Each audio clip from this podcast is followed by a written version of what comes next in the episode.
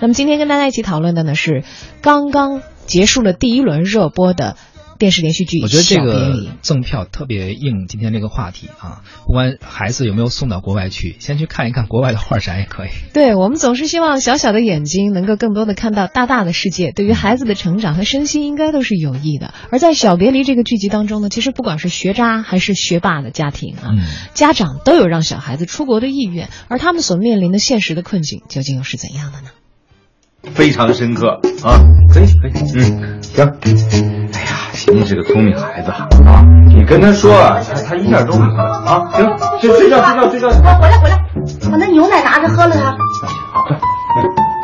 下次可不能这样了，知道吗？嗯。啊，安全无小事，记着妈妈的话。嗯，去吧，去洗洗涮涮去吧。嗯，把奶喝了啊。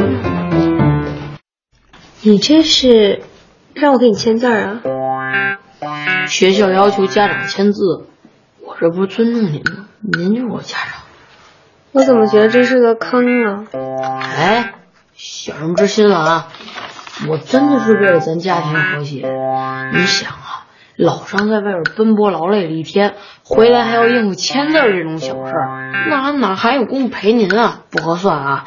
您要是给我签了，老师还认，咱这事儿啊就就此先过，黑不提白不提。你这是不想让你老爸知道你这分数，拿我糊弄事儿呢吧？哎呀，不是我这真是一片冰心在玉壶啊！哎呀，后妈啊，不是，呃，后妈姐姐，哎，不是，小妈阿姨，你看啊，这老张答应我不送我出国，咱们以后要在同一屋檐下好几年了。我现在给您伸出和平橄榄枝，就看您接不接。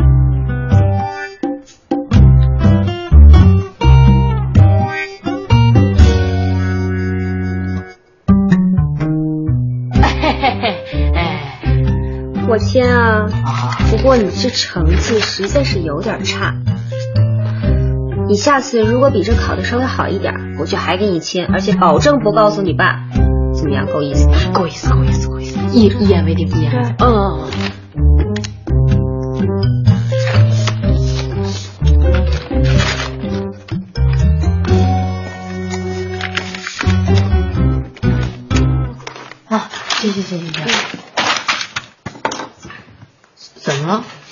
我得拍张照啊，省着以后你黑我怎么办？哎呀，不会怎么会？你放心吧，我知你这人，真是。谢谢啊。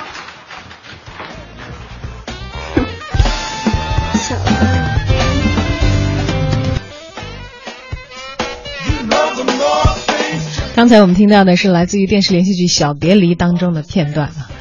所谓父母子女一场，其实不过意味着你和他的缘分呢，就是今生今世不断的在目送他的背影渐行渐远。你站在小街的这头，望着他渐渐消失在转弯口，而且他用背影告诉你不必追。成长不过是父母倚望门楣，凝望着儿女越走越远的背影；别离，望着孩子跨出国境，这是为小；而从他们长大成人之后的生活里，父母离场是为大。三个家庭所处的社会阶层虽然不同，但却面临着共同的烦恼，就是子女教育所带来的一系列的家庭关系的紧张和对未来的不明确。在变化太快的时代，因为选择太多，套路明显不够用了。每一个选择都意味着将来的生活形态也会有着千差万别。我们没有办法从电视剧当中得到属于自己的现成的答案啊！但是小别离所引发的探讨呢，的确是近年来我们所看到的现实题材电视剧当中所少见的。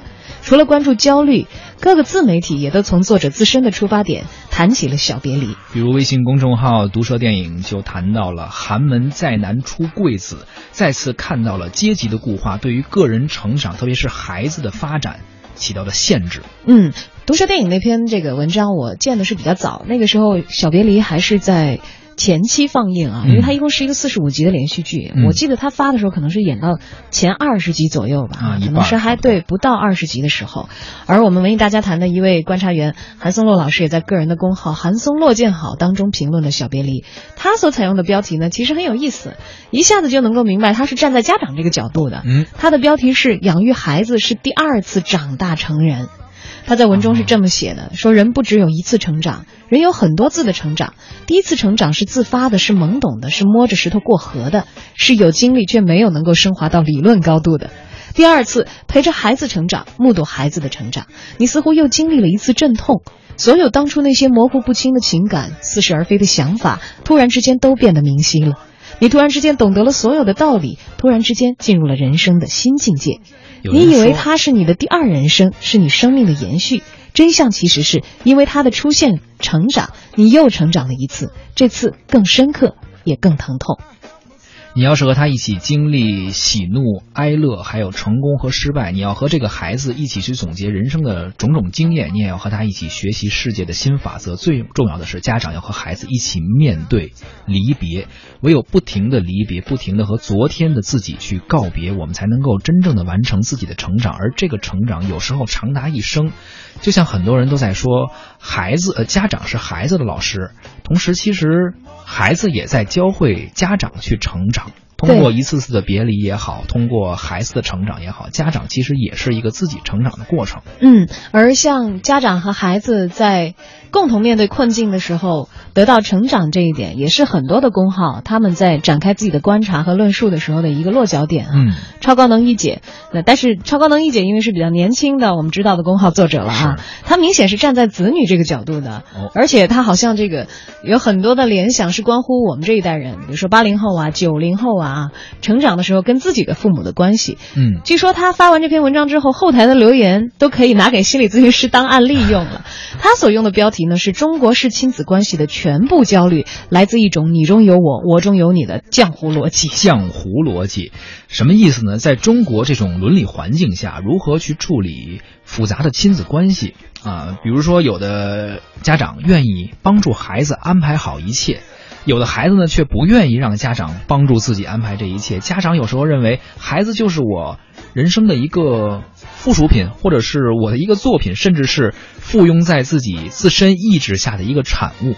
但实际上，呃，比如说黄磊和海清这个电视里面这两个角色啊，他们意识到。儿女并非是附庸在自身的意志的产物，而应该是独立的灵魂。比如说，朵朵最后终于出了国，但是这一次是他自己的选择。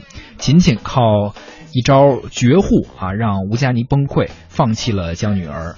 过继给姐姐的这个想法，小雨因为打黑工被遣返回国，被同学冷嘲热讽，却成为了他和小后妈破冰的契机。最终，三个家庭都迎来了某种程度上的和解，但生活还在继续。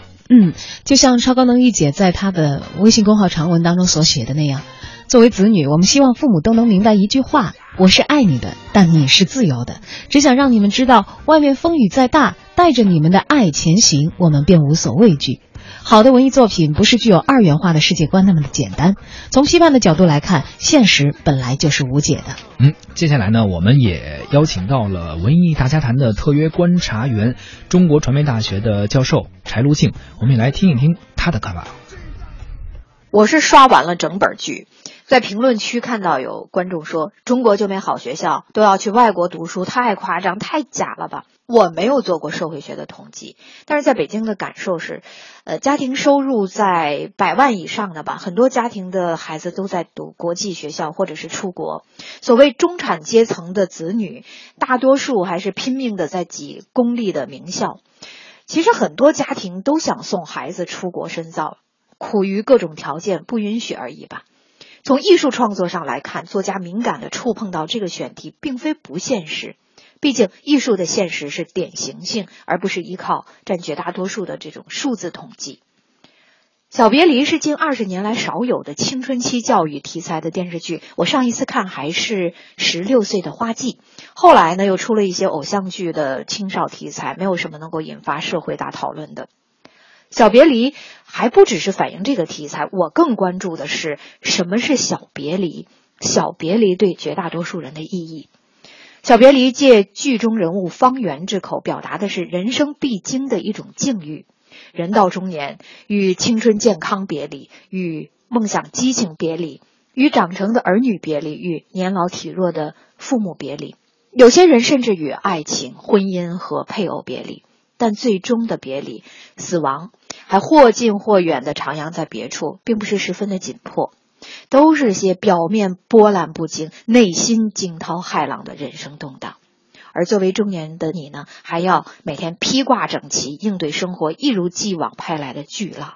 儿女的学费与未来，自己的生活与发展，配偶的依靠和期待，父母的寄托和空想，这些是中年人心底最浓重的焦虑。我觉得像童文杰、方圆这种所谓中产阶层的人最焦虑吧。看似收入不少，生活水准不低，但是一旦工作出了问题，就不得不向生活妥协，以挣钱为目标。但是他们所受到的精英教育，又让他们对生活持有各种美好的期待，对人性、婚姻、人际关系抱有持续不断的深入思考，因此就更纠结、更焦虑。家长很容易把自己的焦虑就传染给孩子，从而建构孩子的成长模式。我为你的将来好，就成为爱和责任的原理。在传统社会，谋生和发展的模式比较单一，长辈凭经验和见识指导晚辈还有点价值。但是在现代社会，职业被重新定义了，人生规划存在多元化的可能性，凭经验和套路为孩子好，已经捉襟见肘了。比如说，躲教主网络小说的热卖，就是妈妈童文杰无法预料和指导的呀。因此，我想到一件很可怕的事情，就是很多家长只问结果，不顾过程。也许你设想的目标的确是好，但是在通往好的目标过程中，你忽略的东西，可能是给达到目标之后的孩子带来终生痛苦的东西。比如说，假如琴琴被过继到美国，他没准儿就会像少小进了贾府的林黛玉，终生缺乏父母之爱庇佑下的安全感。比如说，耽误学习，怕耽误学习，不让孩子跟贪玩的同学接触，没准就培养了孩子的势力、虚荣、自私和缺乏团队精神。比如，为了给孩子节省学习时间而包办一切，没准孩子的心理调试能力啊、生活自理能力、情商、财商就被扼杀在萌芽状态了。也许将来孩子考上了名校，找到了年薪过百万的工作。但是生活没有结束啊，反而是你把他当做成人抛到了社会上，他自己的成长却刚刚开始。也许很多人外表是高高大大、袅袅娜娜的成年人，而内心却是滞留在父母暖意下的小孩儿。精致的利己主义者，却是个一个很悲哀的群体啊。总体来说，我觉得《小别离》的题材很好，剧本很好。虽然有些情节比较生硬和夸张，比如说小雨在澳洲打黑工被遣返，又申请上了美国的高中，但是总体来说还能接受吧。表演上呢，演张小雨的这个演员，这个表演真让人惊喜。呃，其他的演员功力也很好，绝对是上乘。但是海清的表演，我觉得套路有点深了，匠气太足。哪怕如此，我还会给这部剧打个高分儿，啊，八点五分吧。